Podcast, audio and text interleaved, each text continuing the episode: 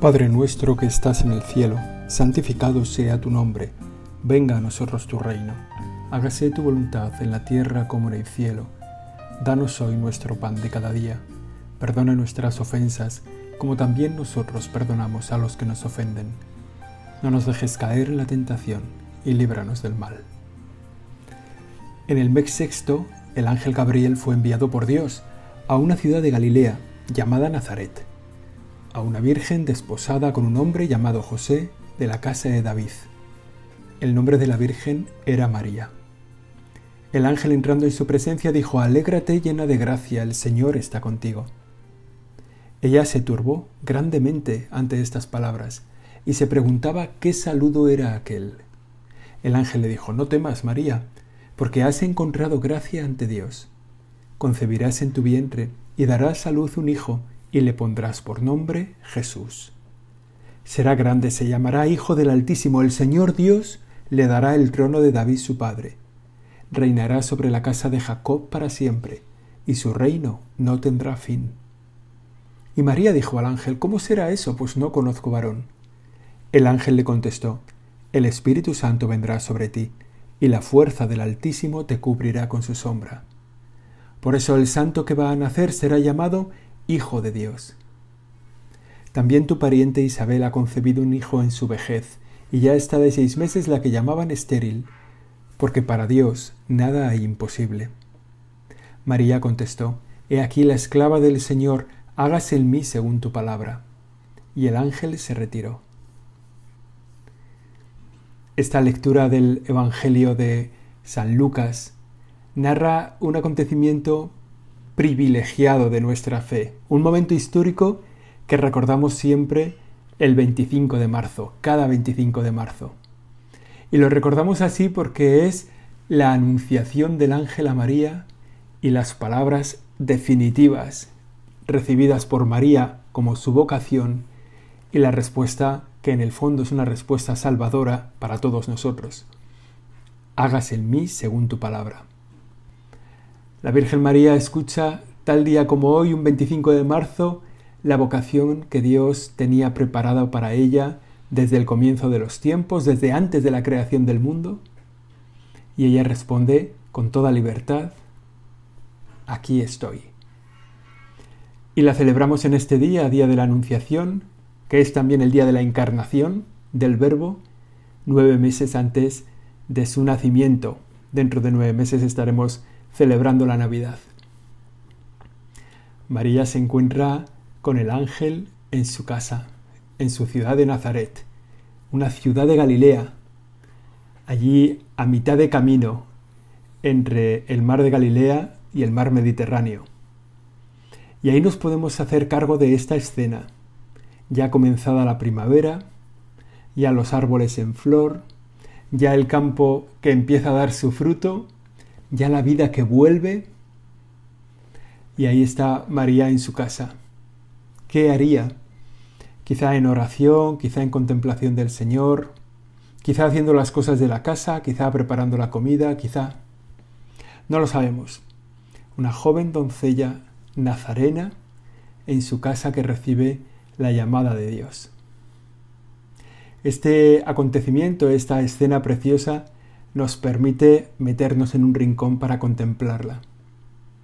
Acudimos a un pedazo de la historia de la salvación. Nos lo imaginamos porque el tiempo es el mismo.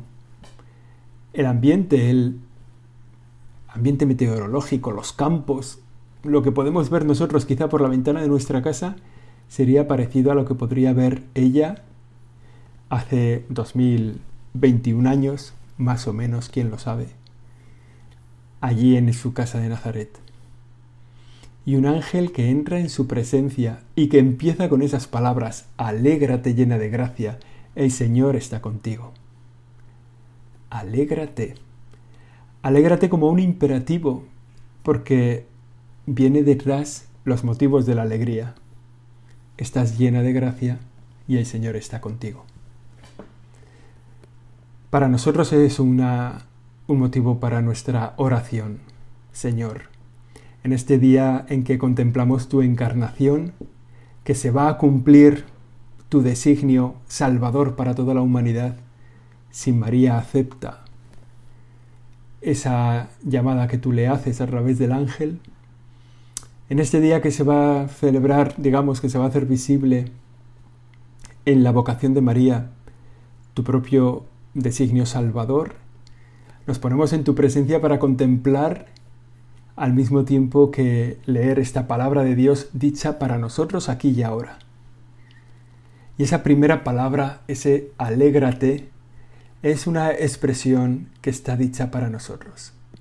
Que tú hoy, tu ángel, nos la dices a nosotros. Alégrate. Haz memoria de los motivos de alegría que tienes en tu propia vida. Alégrate porque vives cerca de Dios. Alégrate porque estás en el corazón de Dios y lo sabes. Alégrate porque Él te ha confiado su vida y su misión. Alégrate porque todo está preparado para ti y pensado para ti desde antes de la creación del mundo. El Alégrate María es un, también hoy para nosotros un Alégrate cristiano, porque eres hijo de Dios, porque nada más alto que ser lo que ya eres, porque aunque hoy todo salga mal, todo habrá salido bien. Aunque todo se líe, todo se complique, ningún proyecto salga adelante, aunque todo se enrede, aunque la madeja ya esté muy enredada, eso será simplemente el 1% de lo que puede pasar. El 99% será motivo de alegría para ti. Eres, de, eres hijo de Dios, estás salvado, la eternidad está de tu parte, ¿qué puede salir mal? me hace gracia a veces cuando nos, pasa algo raro en el día a día, ¿no? Y el día se complica y empieza a pasar una cosa y una novedad y otra novedad, y entonces van entrando alertas en el teléfono móvil o van entrando correos o van...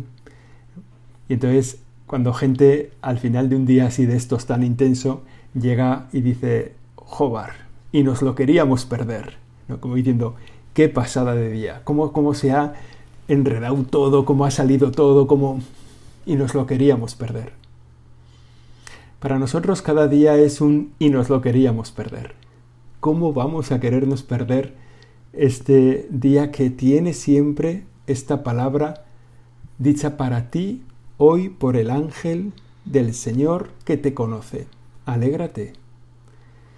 Y si ves la cosa muy oscura y si ves tu día un poco complicado y si ves el panorama del periódico, de la política, del COVID, muy oscuro, sácale brillo a los motivos de alegría que hay en tu vida. Estás invitado a una vida eterna. Ese es un motivo grande de alegría. Y además que te da una cierta altura, una cierta mirada sobrenatural sobre las complicaciones del día. ¿Qué me puede pasar a mí si soy hijo de Dios? ¿Qué me puede pasar a mí si estoy llamado a la eternidad? ¿Qué me puede pasar si Cristo ha entregado su vida para salvarme? ¿Qué me puede pasar si un ángel del Señor que Él ha enviado me cuida en cada momento de mi jornada? Alégrate. Pero además en María nos encontramos, en esta expresión del ángel, perdón, nos encontramos los motivos de la alegría, que le explica, el ángel le dice a María, ¿por qué tienes que estar alegre? Porque estás llena de gracia y porque el Señor está contigo. Y esos motivos de la alegría de María son motivos de alegría para nosotros. Estar en gracia de Dios te permite vivir alegre. Estar en la presencia de Dios nos permite estar alegres, contentos. Como digo, no, nada puede salir mal, pero si además estás lleno de gracia, si además tienes al Señor contigo, el sacramento del perdón que te hace recuperar la gracia perdida y el sacramento de la Eucaristía que te permite estar con el Señor o que el Señor esté contigo, son como los dos sacramentos casi de nuestro día a día. A cada momento podemos acudir a ellos, fuentes de la gracia, el Señor mismo que se hace presente en tu vida. Que aprovechemos estos motivos porque van a fundamentar la alegría de nuestra vida que aprovechemos estos cauces en los que Dios se entrega con su gracia y su poder, en el Verbo de Dios encarnado también, para hacernos posible la alegría de nuestra vida. ¿Estás triste? Revisa tu corazón. Mira si estás en gracia de Dios. ¿Estás triste? Acude a la Eucaristía. Hazle un hueco al Señor en tu vida. Y así tendremos esta fuente de la alegría, que es la presencia de Dios y la vida en gracia. Dicen los padres de la Iglesia que nunca se había oído este saludo en la Sagrada Escritura, llamarle a una persona llena de gracia. Lo dice de María. Nosotros en esto estamos en camino. En ella la gracia de Dios es la presencia, todas las gracias divinas se hacen presente en ellas, está adornada por todos los carismas, el Espíritu Santo está allí presente. Bueno, nosotros no, en nosotros no, cuando nosotros ponemos muros a la gracia de Dios en nosotros, cuando nosotros limitamos su presencia en nuestra vida. Nosotros podemos vivir habitados por el Espíritu Santo y habitados por la gracia. Basta que le dejemos. En estas palabras del ángel, en este llena de gracia, se revela también el dogma de la Inmaculada Concepción, que la Iglesia declaró 19 siglos después. No se había enterado muy bien, aunque en verdad el pueblo cristiano ya vivía la cercanía de María como una mujer que nunca tuvo pecado. Y en la tradición, en la devoción popular, en las fiestas populares de mucho tiempo, de muchos siglos, ya se le celebraba a María como Inmaculada aunque tardó, como digo, casi 19 siglos en darse cuenta la Iglesia y en ponerlo en un papel que quedará claro para todos. Las palabras del ángel a María son palabras también dichas hoy para ti. Alégrate, llena de gracia, el Señor está contigo.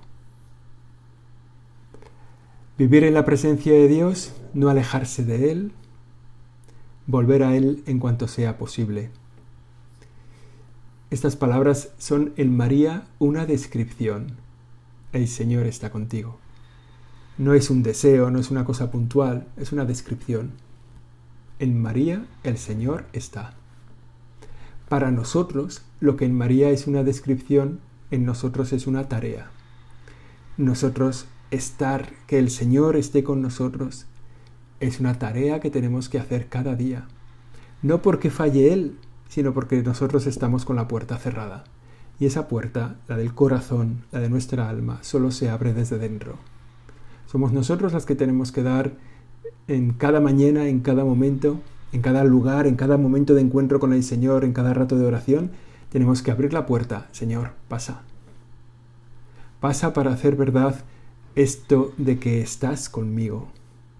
Pasa para hacer verdad que esto de que dice Lucas, que es palabra de Dios, es palabra de Dios dicha para mí aquí y ahora. Continúa el Evangelio que ella se turbó grandemente ante estas palabras y se preguntaba qué saludo era aquel. No se había conocido antes ese saludo, no había salido en la Sagrada Escritura. ¿Dónde, cómo, cómo se podía entender? Bueno, la humildad de María, ¿no? que es una experiencia que no tenemos. La sensación de agobio cuando hablan bien de nosotros. ¿Por qué es una experiencia que no tenemos? Porque generalmente no hablan bien de nosotros, por un lado, y porque por otro lado, porque cuando hablan bien de nosotros no nos agobiamos, nos parece que es poco lo que están diciendo, ¿no? Nos parece que todavía merecemos más, seguramente. Pero en María, en María se daban las dos cosas, que es que María si era verdad. Y ella vivía humildemente y está como sorprendida por el chorro de alabanza que le tira el ángel para saludarle, ¿no? Tenemos que meternos en la escena, ¿eh? Nosotros ahí viendo cómo el ángel se aparece a María. ¿Qué haremos nosotros como se nos aparezca un ángel? Como un ángel se nos aparezca, pero así, tal cual. Si se te aparece un ángel y no te sorprendes, es que has visto muchas series, es que has visto muchas películas. Si se aparece un ángel en tu vida, se hace presente y te dice lo que sea, sea cual sea lo que te diga, y no te sorprendes, es que tu cabeza no va bien. El ángel le dijo, no temas María, porque has encontrado gracia ante Dios. Una preparación inicial. Esto es, es muy bonito porque en el fondo asistimos al, a la vocación de María. Y nos ayuda a rebasar, a este texto del Evangelio nos ayuda a revisar nuestra propia vida, ¿no? Y asistimos a la vocación de María que empieza con un no temas, que es, en el fondo, las palabras que ha escuchado todo aquel que ha visto una vocación de Dios para él en su vida. Porque la vocación siempre lleva a susto, siempre deja un poco inquieto el corazón. ¿no? Sobre todo si esa vocación es mm, repentina. O sea, hay gente que encuentra su vocación o que la ha tenido siempre y la, ha vivido siempre y ha sabido desde siempre lo que le estaba pidiendo Dios. Y hay otra gente que es llamada en estilo paulino o en estilo mariano, de repente. Aquí aparece el ángel y entonces es necesario que alguien te diga no temas porque la vocación suele dar susto. Si le dio susto a María, en el fondo es, nos pasa a todos, ¿eh? Un cierto vértigo, un cierto ¿cómo será esto? ¿Cómo me voy a apañar? ¿Qué será de mí? ¿No?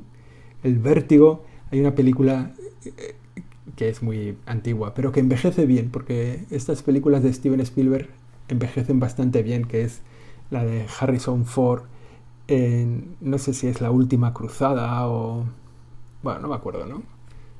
La, que va buscando el grial, ¿no? Entonces, eh, en una de las pruebas, no, es mucho spoiler porque la película tiene 30 años y si no la has visto ya es que ya no... Pero bueno, en uno de los momentos de como una prueba tiene que dar un, un paso en el vacío, en un lugar en el que no hay, o sea, sale como de una cueva o de un tiene delante un gran precipicio y tiene que dar un paso sobre ese precipicio. Esa es la sensación, es la, definición que mejor he visto yo muchas veces de la vocación. Cuando Dios te dice, da un paso, y tú le dices, no hay nada, Señor. Y Él te dice, fíate. Y nos lo has dicho así a mucha gente y a, y a tantísima gente. Y la experiencia que tenemos es que lo sigues diciendo, fíate. Hace unos días iba a una película que se titula Vivo está muy bien, muy bien, muy bonita.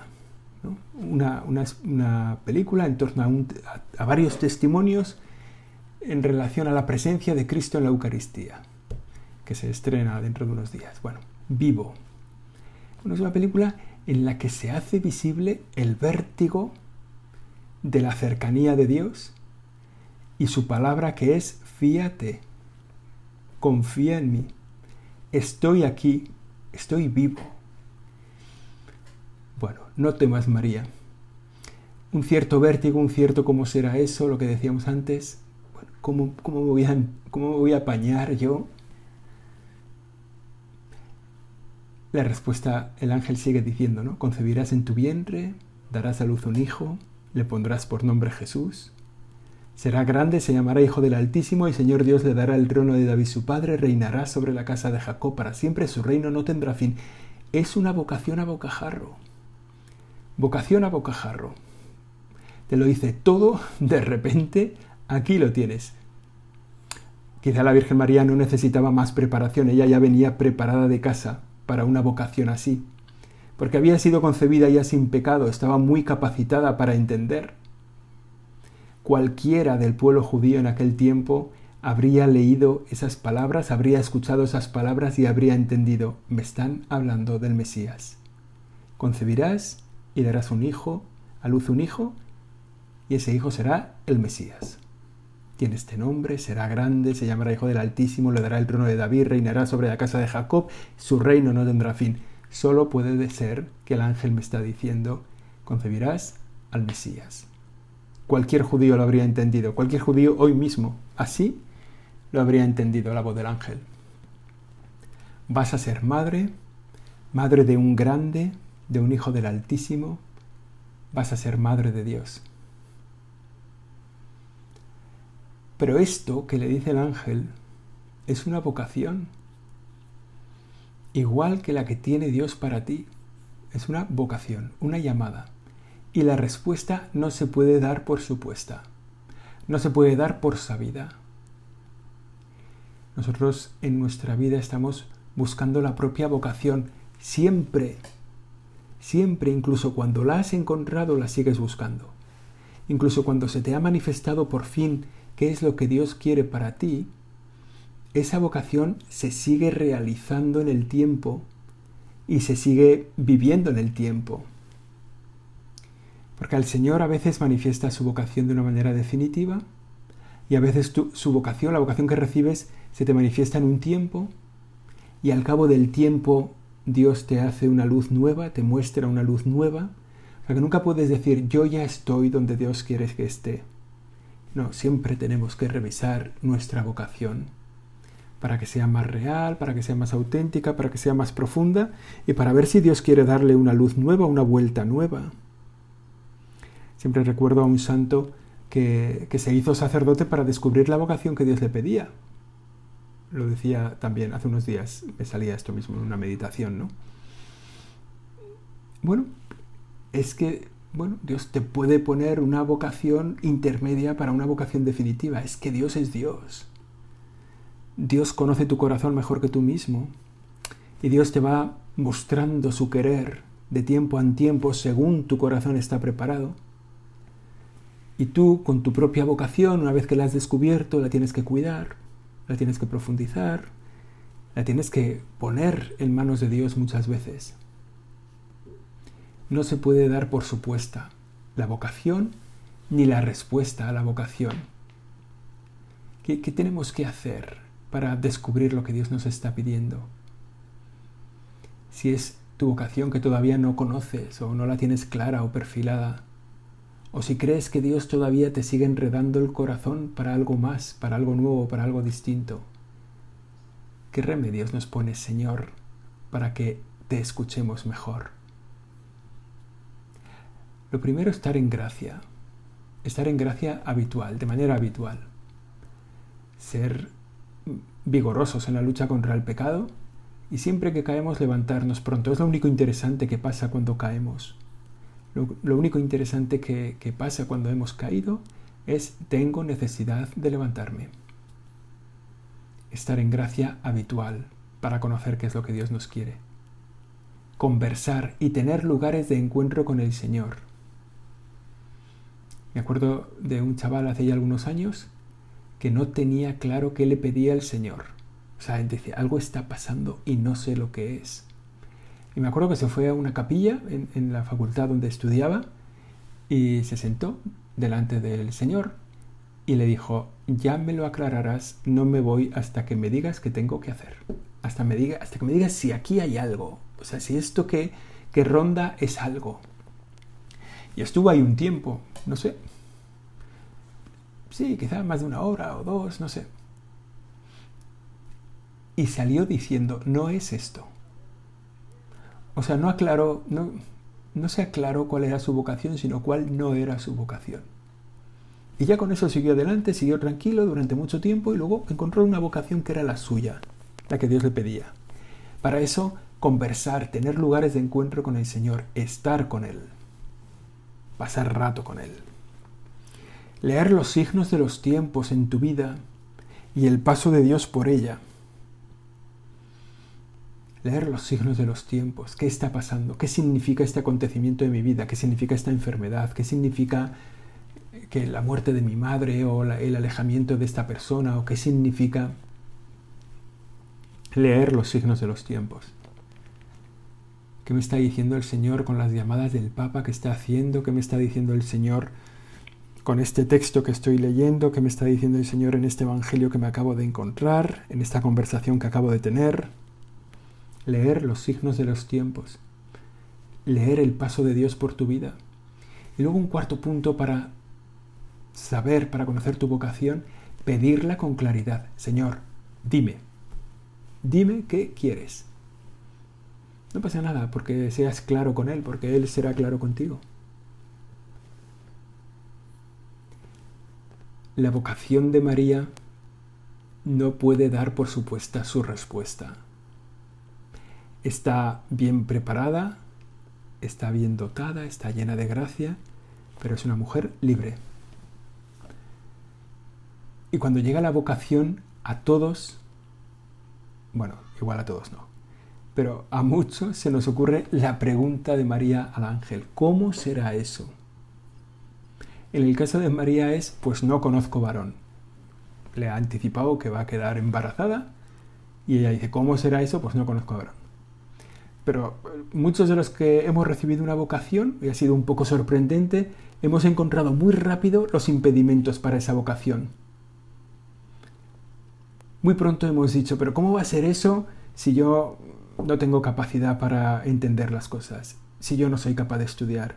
¿Cómo va a ser eso si yo no tengo capacidad de quitarme del medio de esta empresa si estoy aquí entrampado por muchos sitios? ¿Cómo va a ser eso?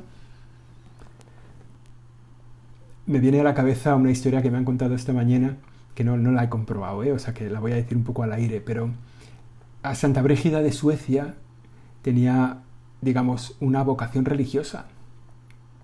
Pero ella estaba casada. Y entonces, claro, ya, ya había recibido una vocación matrimonial, ¿no? Ya Dios se había comprometido con ella para comprometer, o sea, para sacar adelante ese matrimonio. Entonces, ¿cómo va a hacer esto Dios de pedirme a mí una, una fundación religiosa? ¿Cómo va a ser esto, no? Total que su marido se fue de peregrinación a Santiago de Compostela y no sé dónde tuvo un encuentro que no sé si fue, o sea, bueno, no sé si fue una enfermedad, o sea, quedó hecho polvo. Ahí en su peregrinación a Santiago quedó hecho polvo. Entonces eh, prometió al apóstol Santiago que si llegaba a Santiago, no, que si podía volver a su casa, entraría en un monasterio. Y entonces entró a un monasterio y ya Santa Brígida pudo dedicarse a fundar a las Brígidas. ¿no? no sé muy bien si la historia es así, pero si te ha dado una vocación Dios, ya sabrá Él cómo sacarla adelante. ¿Cómo será eso? No te preocupes, Él se encarga. El ángel le contestó, el Espíritu Santo vendrá sobre ti y la fuerza del Altísimo te cubrirá con su sombra. Por eso el santo que va a nacer se hará llamado Hijo de Dios.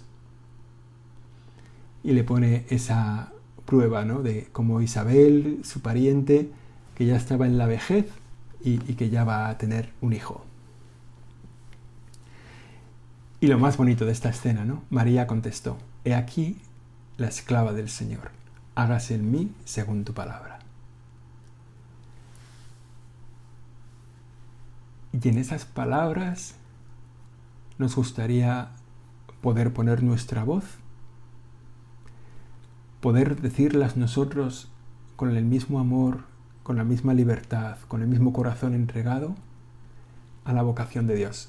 Aquí estoy como esclavo tuyo, Señor. Que se haga lo que me dices. Que se haga de mi vida lo que tú quieres. No es lo mismo, ¿eh? Porque en nuestro caso, de que seamos fieles, dependen muchas cosas grandes. De que acojamos la vocación, de que la realicemos. Pero en el caso de María, de que aceptara la vocación dependía la redención del mundo. Por eso estas palabras hacen escuchar el alivio de la creación que ve cumplida la redención que se acerca.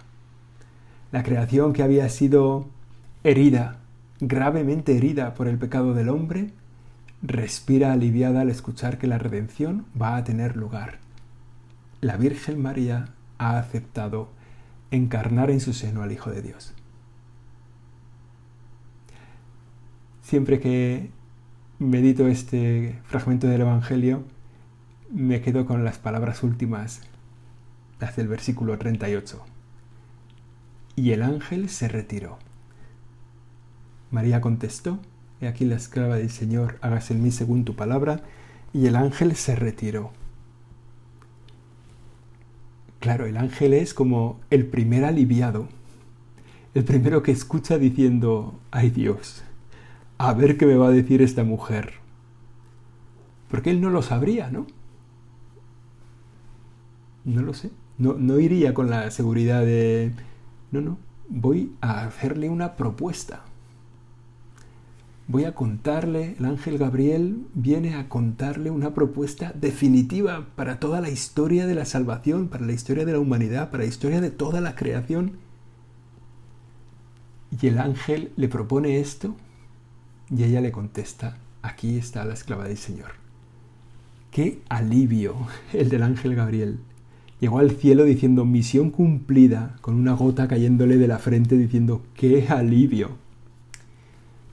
Vamos a terminar nuestra oración sobre este fragmento. Vamos a pedir al Señor, vamos a darle gracias a Dios por la Virgen María en este día. Vamos a pedir al Señor que podamos escuchar esas palabras que le dijo a María.